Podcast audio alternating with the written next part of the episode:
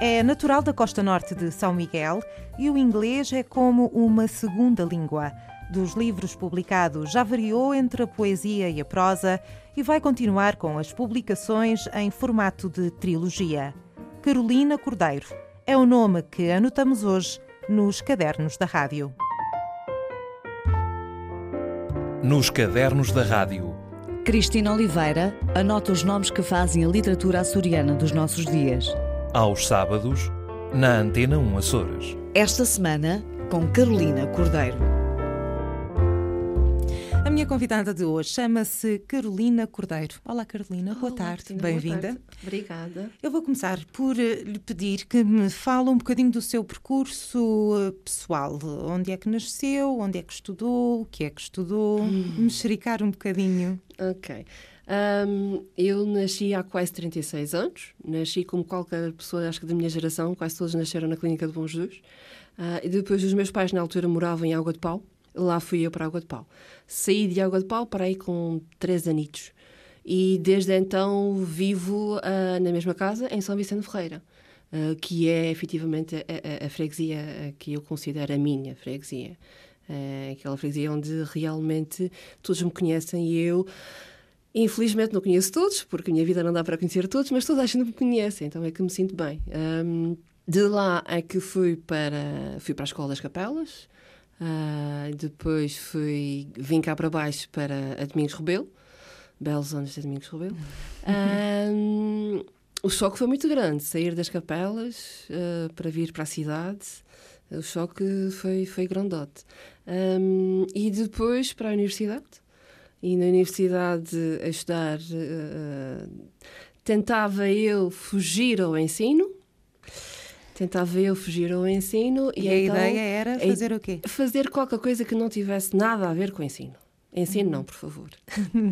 Ah, e então fui para os estudos portugueses e ingleses. Ah, inglês tinha que ser, porque é é a minha segunda língua, praticamente. E então, ah, depois de sair lá da universidade, ah, fiz 30 por uma linha, porque havia contas para pagar. E então tinha, fui, ah, levei mais tempo a ser segurança de aeroporto.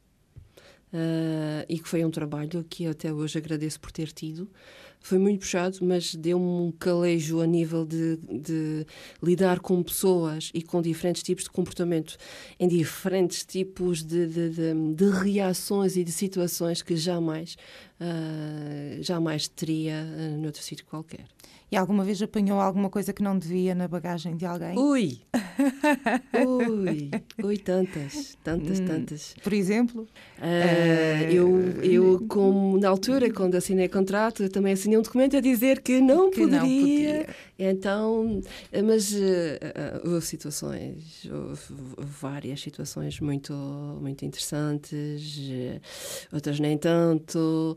Ainda bem que a polícia estava lá. eh, Algumas situações complicadas, com certeza. Muitas, muitas. Ahm, e depois é como, acho que de ao fim e ao cabo é como qualquer outra profissão. Ou seja, os problemas pessoais não entram lá. E por mais eh, chateada, aborrecida, triste eh, que, que se possa estar, o- ali não é o cliente, é o passageiro, que de alguma forma não deixa de ser cliente, não, eh, não tem culpa. Então há que sorriso nos lábios, bom dia, obrigada e boa viagem. E as regras têm mesmo de ser cumpridas. E as regras têm mesmo de ser cumpridas. Há, ainda, ainda há quem não, quem não perceba isto. Ahm, isto é tão simples quanto eu ir de carro e salvaguardar a vida de, de quem lá vai, colocando o cinto de segurança. É tão simples quanto isso. Eu vou, não vou num carro, vou num avião. O avião não tem cinto de segurança do tipo que o carro tem, mas tem outros tipos de segurança que também são precisos ser cumpridas. É tão simples quanto isso. As pessoas acho que têm que ter esta mentalidade que para se viver bem, há que respeitar. Respeitar o outro e respeitar-se a si próprio. A partir do momento em que entrem em confronto com, com aquilo que o outro tem para, para oferecer, e neste caso era para o proteger, as pessoas ainda estão um bocadinho, eh, eh, um bocadinho reticentes em relação a, a, a esses comportamentos. Eu percebo, porque uma coisa que acontece, se calhar, no outro lado do, do mundo não tem a ver connosco. Mas engana-se, porque tem. Mais cedo ou mais tarde chega cá. Ainda vivemos num cantinho maravilhoso do mundo. Ainda. Não sei por mais quanto tempo. Vamos voltar um pouco atrás e voltar a essa altura em que saiu de São Vicente para vir para Ponta Delgada uhum. estudar. Por que é que houve esse choque tão grande? Um, a zona da a, a, aquilo que eu costumo dizer, se bem que estamos numa ilha, é um bocado estranho estar a falar de interior, mas é uma zona muito mais calma, as pessoas se conhecem, as pessoas uh, quase que se tratam por tu, uh, uh, e que se me acontecer alguma coisa, posso bater à porta e o vizinho ajuda-me, um, ajudava-me. Isto já foi há alguns anos. um, e vir cá para baixo, para Ponta Delgada, misturar-me, entre aspas, com gente que eu não conhecia de lado nenhum uh, de zonas completamente que estavam fora do meu da minha imaginação. Um, foi foi difícil foi difícil uh, foi difícil depois ver o quão para aquela altura o quão desenvolvido estava Ponta Delgada em relação às restantes freguesias do conselho. Foi muito difícil. A nível a nível pessoal uh, foi foi um choque mas conseguiu eh, fazer a adaptação e deve ter com certeza recordações particularmente Consegui. boas. O décimo ano, o décimo, o meu décimo ano, hum, eu tive a sorte. Uh, aliás, em todos os anos de, de, escola tive a sorte de ter professores magníficos. Um, e no décimo ano tive a sorte de ter uma boa professora de português uh, que soube pegar em todos os alunos vindo de todas as partes. Um, e então foi, uh, foi, foi mesmo sorte e de ter também boas pessoas na turma e que depois acabamos todas nós por interligar. Levou um bocadinho de tempo, uh, mas conseguimos uh, depois ligar e até hoje são quase todas elas são minhas amigas que eu por mensagem ou agora por Facebook a gente fala sempre. Assim, eu tenho recordações muito bonitas de, dos três anos de secundário. Muito. Disse-me também que o inglês é a sua segunda língua. Porquê? É. Não sei. uh, desde que eu me conheço, um, desde que me conheço que uh, tenho sempre, tive sempre esta, esta, esta aptidão para línguas. E aquela que, que mais me, me chamou a atenção, mais me cativou, foi efetivamente o inglês. Não sei se pelo aquilo que eu via na televisão, se por aquilo que eu via as músicas na rádio, não sei, não me perguntei. Uh, mas não, não consigo datar a partir de que altura é que eu tomei consciência do inglês. Para mim sempre fez parte de mim. Portanto, não é apenas um estudo académico? Não, não é um estudo académico. A literatura, por exemplo, é um estudo académico, licenciei-me em português e em inglês. Uh, eu escrevo em inglês todos os dias, eu leio em inglês todos os dias. Uh, eu estou a preparar um romance em inglês também para ser lançado uh, online, ou seja, um, inglês é efetivamente a minha segunda língua e é, é, é quase tão forte como, como o português. E o que é que lê? Não só em inglês, mas também em português. O que é que eu leio? Eu leio, neste momento, ando a ler mais coisas de semântica e fonologia, tendo em conta o mestrado. Um, Está a fazer o mestrado em? Em português, eh, investigação e ensino. E, mas eh, tento ler todas as obras que alguns dos meus amigos me, me indicam, porque se eles me indicam é porque vale a pena. Uh, e depende muito do meu estado de espírito. Se eu estou num dia em que eu preciso assim, de uma inspiração, de uma coisa qualquer, vou, vou aos ingleses, vou a Jane Austen, vou a Wordsworth, vou a Shelley, um, a Virginia Woolf também. Uh, se é em português, efetivamente, uh, para mim, haver um próximo Nobel português será Gonçalo M. Tavares. Uh, e este senhor é um espanto a escrever. E, uh, e eu estou agora a ler o. o ai, a Enciclopédia da Alma. Ele, não é assim o título, já não me lembro bem o título, mas é a Enciclopédia da Alma. É um livro cinzento gigantesco. Um, mas aquilo é, é como se fosse literalmente uma enciclopédia de A a Z. Então tem muita informação. E ele tem aquele, aquela forma, ele mistura literatura com ciência, com filosofia. Então é uma coisa para se ler muito pausadamente. Se é um dia em que eu literalmente estou cansada, não quero sequer pensar, então eu vou àqueles livros bem mais comerciais e então despacho aquilo num dia, numas horitas e está feito. E pronto, eu fico tipo, ah, já está. é mais, é mais por aí. Vai, depende muito, depende muito do que do que eu estou a sentir na, naquele dia, naquela, naquela, naquela hora, vá lá, digamos assim. E quando é que despertou? Para o inglês já percebi que despertou. Não despertou? Eu acho, é, acho que não despertei, acho que já, já fez, já fez.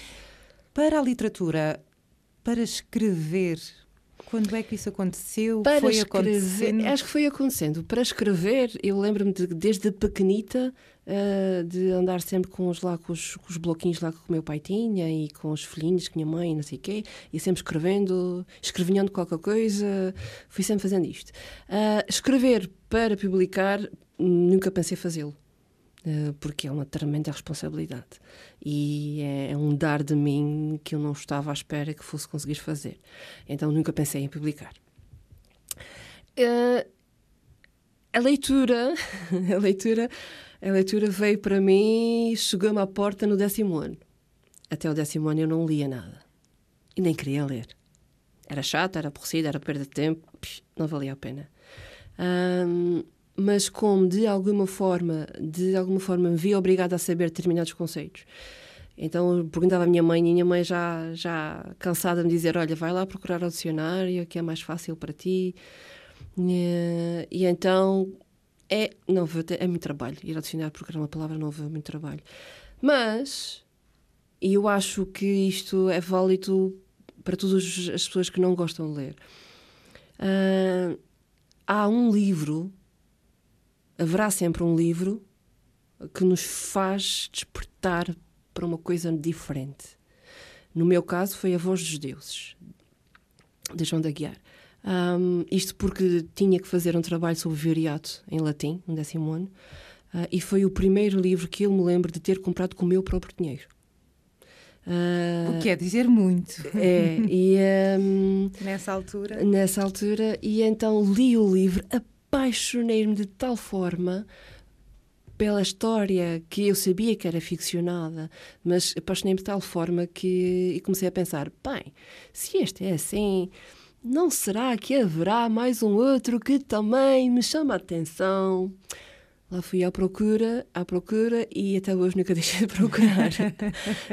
um, e foi mais por aí, porque minha mãe é que lia. Minha mãe tem uma coleção de best-sellers dos anos 60 e 70 que é uma coisa inimaginável. São duas ou três malas de viagem cheias de, de livros e ela é que lia. Um, ainda lê. Ela agora vai ao meu escritor vai-me roubar livros. Um, mas eu não. E então ela, minha mãe, servia-me de suporte de, de, dicionário, entre aspas, uh, até o ponto em que eu criei juízo e lá comprei, de alguma forma por obrigação, certo?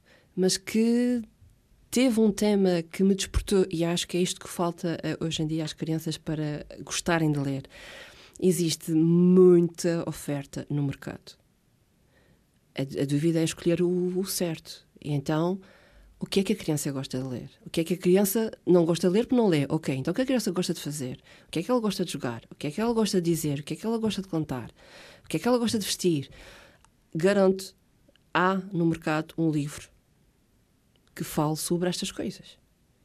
Então é pegar neste livro e dar à criança.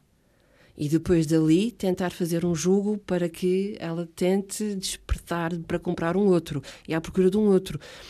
Porque se se fomentar a ideia de, de um livro uh, que fale, entre aspas, fale com a pessoa, aquela pessoa nunca mais deixará de ler.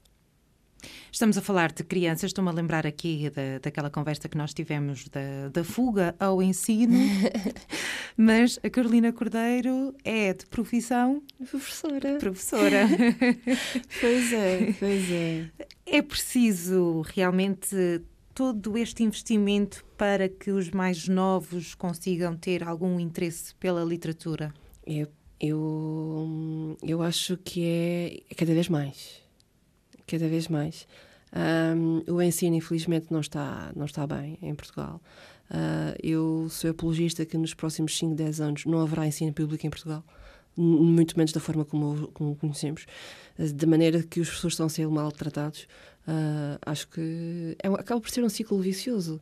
Uh, se recebemos mal, e recebemos mal não, é, não estou a falar só a nível monetário, é a nível geral. Se recebemos ordens de cima que são más ordens, uh, que, que, vontade, que espírito é que teremos de, de, de propagar este, este ensino para os mais novos? E os mais novos vão receber isto como? E eu já não falo só de educação livresca, falo também de educação a nível de pessoa. Porque hoje em dia os pais cada vez mais têm menos tempo para os filhos também, que não ajuda.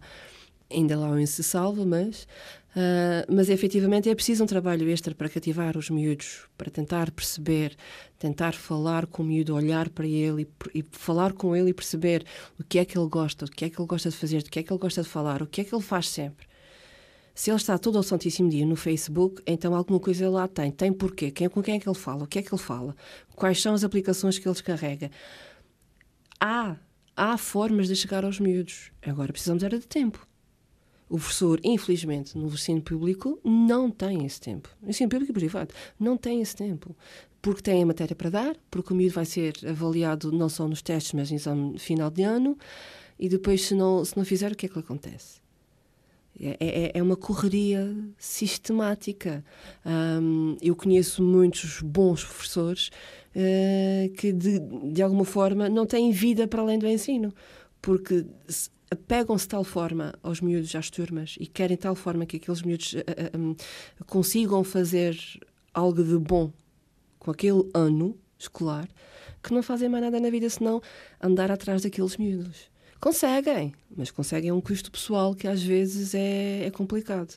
Mas efetivamente, se, se tirássemos um bocadinho de tempo.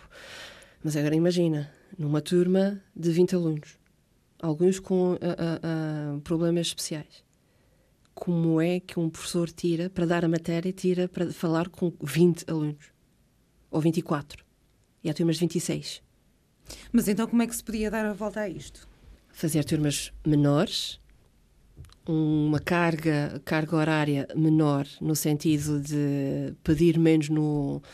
Não é pedir menos, menos qualidade, mas era ter, expandir mais os anos letivos de alguma, de alguma forma, tentar dividir, tentar uh, uh, uh, esmiuçar mais. As turmas tinham, tinham ser reduzidas.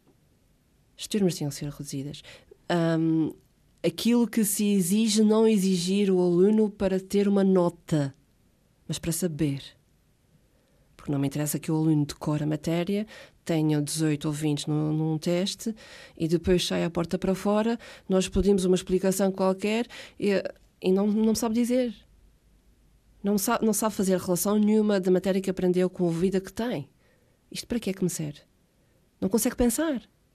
É só debitar matéria? É, para isso vou. Gravo, eu gravo a matéria toda no gravador, deixo lá na aula e vou-me embora.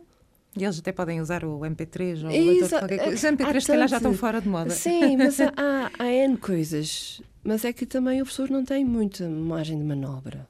Não tem muita margem de manobra. Infelizmente. Hum, eu, pessoalmente, eu, eu sou apologista que, uh, não digo 5, mas 10 anos. O ensino em Portugal não vai estar como está, uh, quer para bom, quer para mal. Não, eu acho que vai acabar. Se continuar assim, acaba. Vamos voltar então a falar um bocadinho de, de literatura. Como é que surgiu efetivamente a ideia e a oportunidade de publicar? A ideia surgiu porque os meus amigos forçaram-me a publicar. Entras. foi, foi praticamente assim.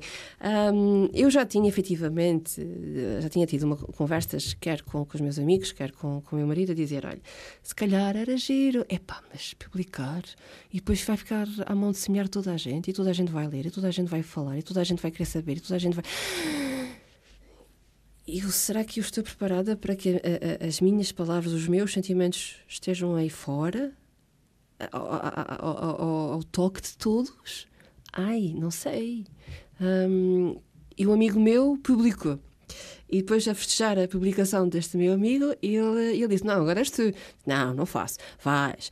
Entretanto, ele já, porque eles também já me tinham obrigado, selecionei um, um grupo de poemas dos 5 mil e tal que eu tenho em casa um, e fiz um e-mail e fiz um e-mail e enviei para cinco editoras.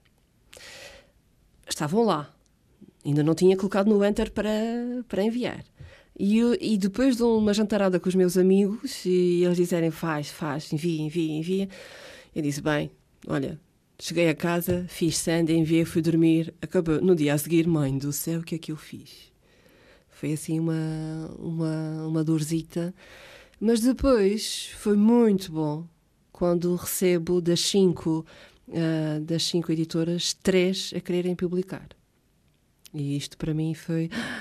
Eu tive, eu tive o, o, uh, o, o privilégio de alguma forma de escolher aquela que que mais me dizia alguma coisa. E neste caso foi a Chiado que quis uh, e que teve, fez um trabalho comigo uh, de pré-lançamento impecável. E, uh, e a Chiado porque tinha o símbolo na altura era um sofá vermelho que eu associava à leitura porque havia um programa televisivo falava de, de, livros num sofá vermelho um, e porque Chiado, Chiado, Fernando Pessoa, Fernando Pessoa, Fernando Pessoa e eu, pronto. E então foi... Pareceu um, um bom augúrio. Exatamente. Estamos a falar então do, de um primeiro livro, o livro de estreia Invictus Brutassem. Uhum. Que título é este? Este título é, é um poema que está, que está dentro do livro e eu queria um título para o livro. Queria um título que marcasse. É, andei lá a tentar ver o que é que seria e não, não conseguia fazer. Entretanto, um amigo meu, Pedro Câmara, uh, disse: Olha, eu acho que este título era assim marcante e acho que resume de alguma forma tudo o que tens para dizer. E eu, epá, está bem, olha, é giro. Comecei a dizer às minhas amigas e às minhas amigas, mas isto parece um medicamento, isto parece assim uma coisa muito complicada. Mas no final, hum, acho que ele tinha toda a razão. E, uh, e ele é um dos, das pessoas que melhor conhece o que está aí dentro do, do Invictas, porque eu não, não, não, não lhe consigo dizer o que está já aí dentro. Uh, ele consegue, ele conhece, ele fez apresentações, ele sabe melhor do que eu o que é que está dentro do Invictas. Um, e então, e eu acho que ele teve toda a razão, porque invictas, uma coisa, uma coisa não não perdida, uma coisa não, uma coisa, uma coisa pura, uma coisa não ganha, uma coisa uh, não vencida. Uh, e então, digamos que é uma visão pura, porque isto tem a ver com 10 anos de escrita. Uh, aquilo que eu estava a sentir no momento de, na minha adolescência é o que está aí um, e brotassem para brotar, para nascer. Para nascerem outras coisas puras. Para nascer outras coisas puras e para nascer também, para deixarem que nasça uh, uh, esta voz, uh, nesse caso a voz da Clarice, que, que nasce. Aqui, aqui tem de parar um momento para dar esta explicação. Este livro é publicado sob pseudónimo Clarice Nunes Durval. Sim. Clarice, porque eu tinha uma amiga, hum, tenho uma amiga uh, em que, da universidade que gostava imenso de, do Silêncio dos Inocentes. Então, o Clarice. eu achava que era assim um nome com cadência. E tinha dito na altura se algum dia alguma vez publicasse alguma coisa, uh, se me desse esta doideira de publicar, seria por, uh, por Clarice. Era bem mais fácil. Um, Nunes Durval, isto porquê? Porque a minha mãe, afinal de contas, foi quem me uh, empurrou para a leitura e minha mãe chama-se Maria Dorvalina, daí o Dorval. Hum. Uh, ah, portanto é Nunes Dorval. É, Dorval. Dorval. É. Isto porquê? Porque, e depois Nunes porque um, a família da minha mãe é, é Nunes. Mas minha mãe é a única filha que não tem o sobrenome Nunes. Uhum. E ela tinha sempre este, esta, esta, esta tristeza de não ter Nunes no, no, no nome como os outros irmãos uh, tinham. E então, eu, quando resolvi efetivamente publicar, uh, decidi fazer-lhe uma homenagem a ela, ter o Nunes e ter o Dor, e o Dorval e o de Dorvalina, e também por ser uma homenagem a ela, porque foi ela que, afinal de contas, me empurrou para a leitura, e, uh, e uma boa parte do que está aqui devo a ela, e também devo ao meu pai, porque foi ela que me pagou a universidade na altura, um, e isto foi escrito na universidade, daí que uh, este livro acaba por ser uma homenagem a eles dois, e, um, e acaba por ser uma homenagem também à fase que, que eu sei que agora não sou a única a passar por ela. Na altura pensava que era a única a passar por ela. Uh, e agora sei porque, inclusive, tem um clipe de fãs de uhum. adolescentes que vêm até comigo, abordam-me na rua e dizem: Mas você escreve para mim, você escreve, você escreve aquilo que eu sinto, como é que você sabe que eu estava a sentir isto? E isto, isto é, é impagável. Isto não há, não há, não há palavras nem há nada que, que se possa, que me possa pagar uma coisa do, do género. Ter alguém que, que consiga chegar a este ponto uh, por uma emoção que eu vivi por uma dor ou por uma ânsia ou, para, ou por uma tristeza que eu tenha vivido, tenha passado. Um, e ter alguém que passe e que, que se reveja nisto é uma coisa impagável. E é um incentivo, com certeza, para continuar. É, tanto mais é que depois fiz este, o, no meu tempo já o romance e já com o meu nome, uh, porque aí já perdi todo o medo de, de tocar, seja lá quem fosse. mas, mas foi por isso que, que usou o pseudónimo? Foi de alguma forma, foi, foi medo da reação das pessoas, porque é, é poesia, é sentimento, é alma. Então isto é a parte de mim que está aí. Então é difícil, é difícil eh, abrir assim as portas E ter um pseudónimo. O ter um pseudónimo ajuda, ajuda a, a, a, como diz os ingleses, a tone down. Sim. ajuda a, a, pôr os pés na terra. E, um, e de alguma forma também o Clarice, porque esta Clarice já não sou eu, já não é a Carolina. A mão pode ser a mesma, mas o sentimento não é, a pessoa não é. Eu já, já passei esta fase, já sei o que é que é, já consigo perceber o mundo de outra forma, que eu não percebia então, na altura. Então, como é uma pessoa nova, uh, e esta pessoa agora eu assumo-a como Carolina Cordeiro, com, com tudo o que tem de bom e de mau, então não tem problema algum agora. Naquela altura era diferente. Uhum. Uh, eu acho que era a Carolina construção. Se era a Carolina construção, então não era a Carolina de hoje em dia. Então era uma outra pessoa.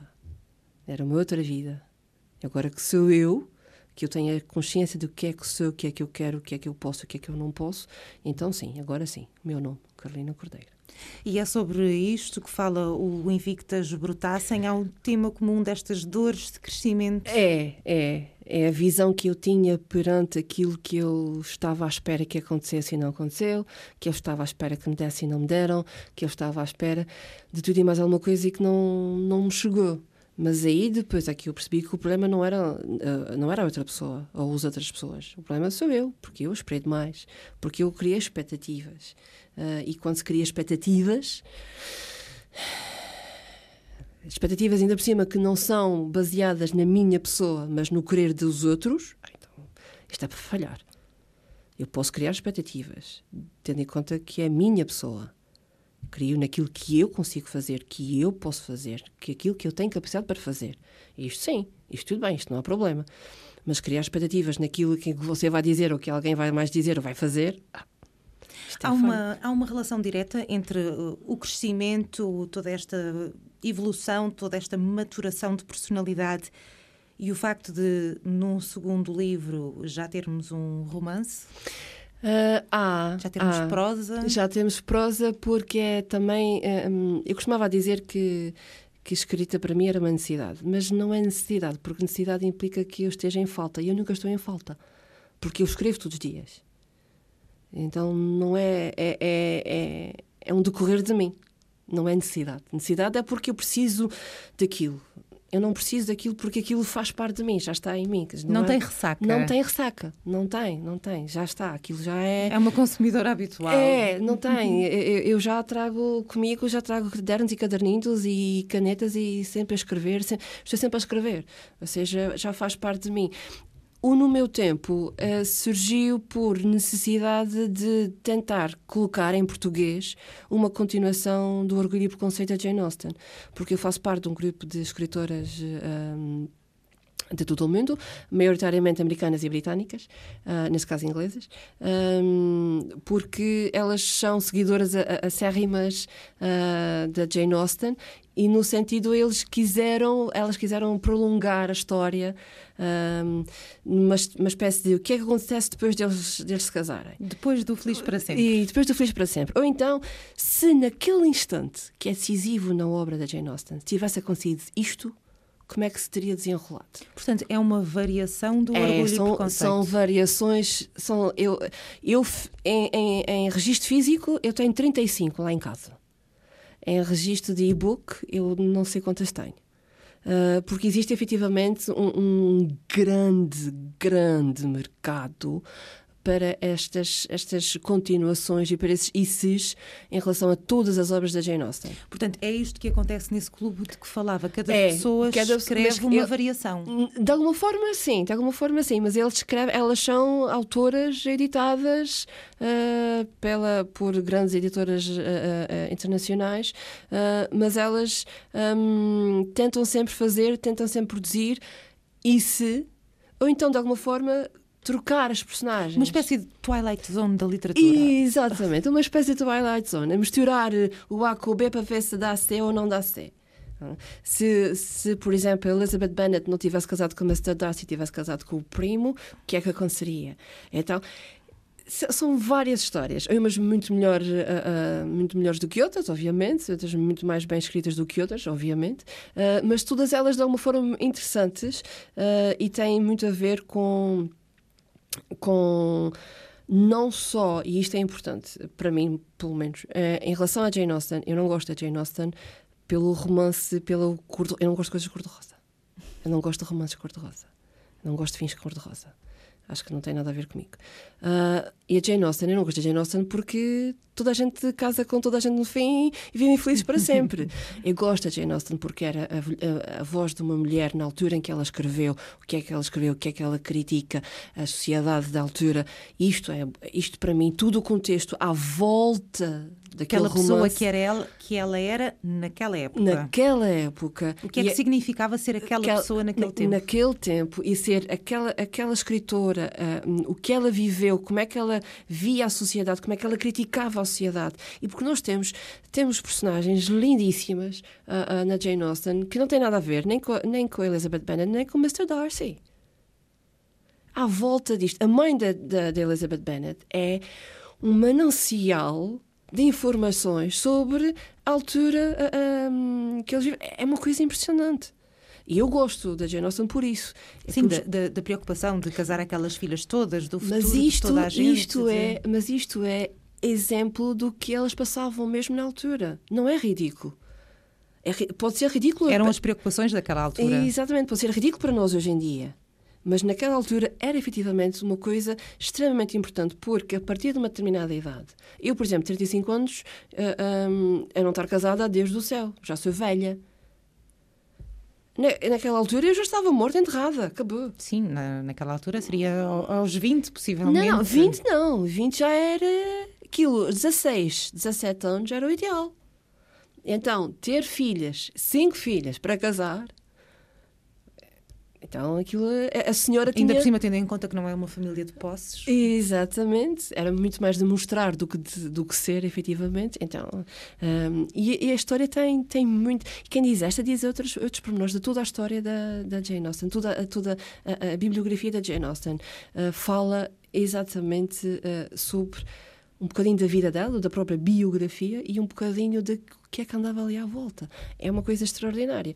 E o que eu quis fazer com este livro foi pegar na, na época, e aqui foi finais ah, do século XVIII, princípios do século XIX, quando acabou aqui, o, o- aqui em São Miguel, ah, estava em, em- decréscimo o, ahm, o apogeu todo da, da- da exportação das laranjas, ah, com o nascimento das novas culturas, por exemplo, do chá, do ananás, e pegar nisto e transportar ah, orgulho e preconceito, a, a trama principal do Orgulho e Preconceito para São Miguel, mas em que aqui não eram as famílias que estavam. Aqui eram os protetores dos, dos- dos- das laranjas. E porquê é que eles estavam cá? E porquê é que eles faziam isto cá?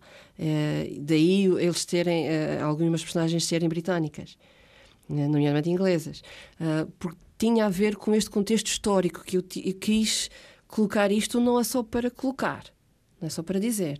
Tinha que estar aqui a história da minha terra, essa história ahm, do orgulho e preconceito, ah, porque foi o desafio que me foi lançado ao fim e ao cabo, era e porque é que não fazes uma, um orgulho e preconceito para ti, para a tua terra, em português? E se o orgulho e preconceito É, fosse feito nos Açores? Tanto é que, tanto é que o Helder fez-me fez um vídeo. Ah, sim? Fez-me fez um vídeo que, ah, ah, exatamente sobre isso. Uma das, das, ah, na, na, série da BBC, uma das, das, das, cenas mais, mais marcantes é efetivamente quando eles se encontram, o casal se encontra em Pemberley uh, e o Elder fez um. É, foste à praia de Popolo e não sei o quê e tal.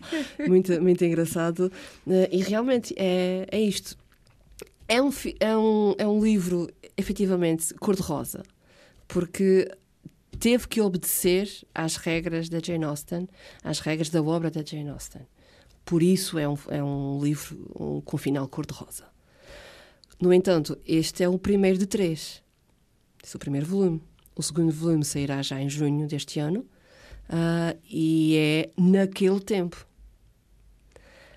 E isto, este segundo volume já é uh, a minha voz narrativa sem nada ter que justificar a nenhum autor uh, com que, Portanto, qual eu basei. A Jane Austen fica já de foi, parte já nesta, fica. nesta continuação. Foi, foi, o arranque, entre aspas, foi o arranque, uh, e depois tomei o gosto porque eu gosto de escrever, gosto de contar histórias.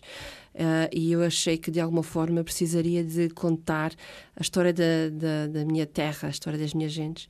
E então coloquei toda a ação a continuar, a ação também, outra vez, em São Vicente, na, nas Furnas, uh, no Parque Terra Nostra, um, na, em zonas da, da povoação, um, tem zonas das capelas, uh, e para isso, mais pesquisa histórica, para ver uh, o que é que se passava naquela altura uh, nestas zonas e muito em agradecer aos donos das casas do, daqui do, do romance, do primeiro romance, porque muito gentilmente me abriram as portas de casas do século XIX e me mostraram como é que a, como é que a família vivia, porque é que estava porque, o que é que faziam lá naquelas casas, o que é que era aquilo, o que é que era aquele outro, que de alguma forma serviram para inspiração para colocar as casas aqui no, no primeiro romance.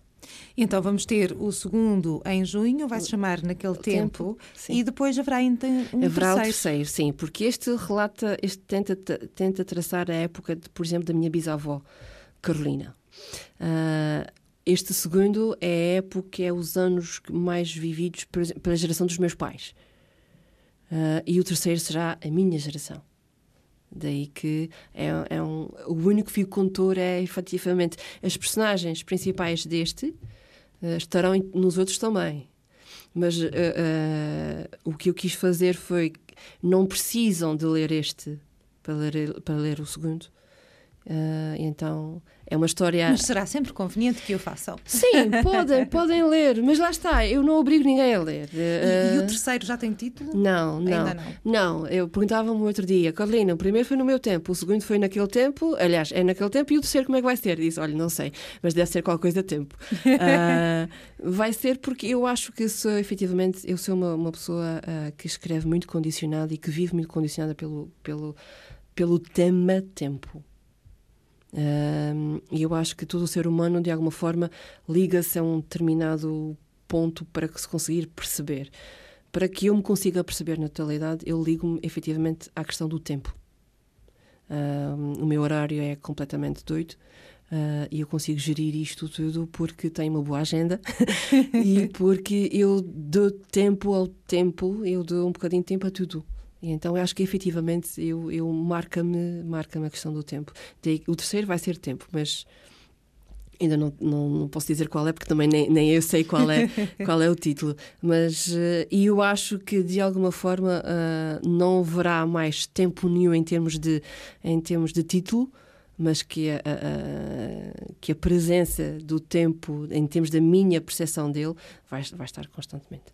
Por falarmos em tempo, o nosso tempo também já está a chegar ao fim, mas Carolina, eu não resisto uh, a pedir-lhe que leia uma passagem. Ai, de ai, qual? Do ai. No Meu Tempo? Uh, pode ser, ou pode ser também da, do Invictas Brutassem, é a escolha. Ah, se calhar, não sei, olha, vou abrir aqui à toa no, no meu toa, tempo. no meu tempo, ok. Ok. E à toa vai ser na página... Uh, 157. Isto é já num ponto de... já quando alguma coisa aconteceu, alguma coisa importante na história, no desenrolar da história aconteceu e, uh, e a Constança, uh, que é a personagem principal, que é um nome que é um nome a mim muito muito querido. Um, então é ela, muito querido porque porque se algum dia tivesse uma filha, chamar-lhe de Constança. Constança. Eu acho que é um nome fabuloso. É um nome que me diz imensamente. Muita coisa mesmo. Uh, e então a Constança, uh, posso não ter a filha, mas tem a Mas ela já existe. Ela já existe. Um, e então a Constança tem um, um, diálogo com, com uma outra personagem que também acaba por ser importante, que é o polícia. Então diz assim: Você estava lá? Você viu e não disse nada? Não fez nada? Deixou aquilo. Oh, Deus! Era sobre si! O Sr. Bernardo tentou falar, mas. Ela parou e rodopiou sobre si ao mesmo tempo que as suas lágrimas começavam a cair. Eu queria tanto que você chegasse. Queria tanto! E você esteve lá e não fez nada? E a voz dela alterava-se e falava num grito, um grito miúdo. A boca abria-se e a voz não saía. Os olhos choravam, mas as lágrimas não caíam. Ela debruçava sobre si mesma, mas não caía. A voz dela, a sua figura e a sua dor cortava a alma só de ver. Gabriela foi a primeira a correr ao encontro do corpo da irmã, desfalecido, nos braços do Sr. Forrester. E o que é que aconteceu? não posso dizer! Uh, lá está. Para os dias de hoje, uh, o que aconteceu não é nada. Mas nesta altura, no século, no início do século XIX, o que lhe aconteceu era, era, era coisa para, para que a moça jamais se casasse e ficasse mal falada para o resto da vida e a família inteira também. E desonrada, isso seria desonrada, tudo, é? isto seria um, um, um, correr que nunca mais acabaria de, de coisas más por aí afora. Um, por, por, por gentileza de quem viu o ato acontecer, uh, não, não, não houve bocas a falar, então a coisa acaba por se resolver. Um, mas ficou-lhe a mágoa à constância de ter acontecido, em especial porque o Sr. Forrester, que é de alguma forma o Mr. Darcy da história, uh, uh, estava lá Uh, acabei por lá estar e acabei por não fazer nada e tudo, tudo o, a tormenta que ela andou a passar estes últimos meses uh, poderia ter sido evitada se ele tivesse tido uh, um bocadinho mais de paciência e ter lá ficado. É preciso haver sempre este tipo de, de mal-entendido, não é? É sempre, é sempre. E Jane Austen então está cheia delas. Eu sou apologista que qualquer romance ou qualquer uh, um, comédia romântica que se faça hoje em dia ou que se escreva hoje em dia tem por base a Orgulho e Preconceito, tem por base a Jane Austen. Porque é sempre a mesma coisa. É um casal que não se entende, um casal que não se gosta, um casal que uh, está afastado por 999 mil razões, mas a partir do momento, isto acontece com toda a gente, a partir do momento em que se dá um bocadinho de tempo, lá vai, para que se perceba a outra pessoa, acaba-se por uh, entendê-la e acaba-se por gostar dela e acaba por uh, depois, se calhar, viverem felizes para sempre. Carolina Cordeiros, muito obrigada por ter vindo Não, às cavernas da rádio. Eu, obrigado eu. Boa tarde.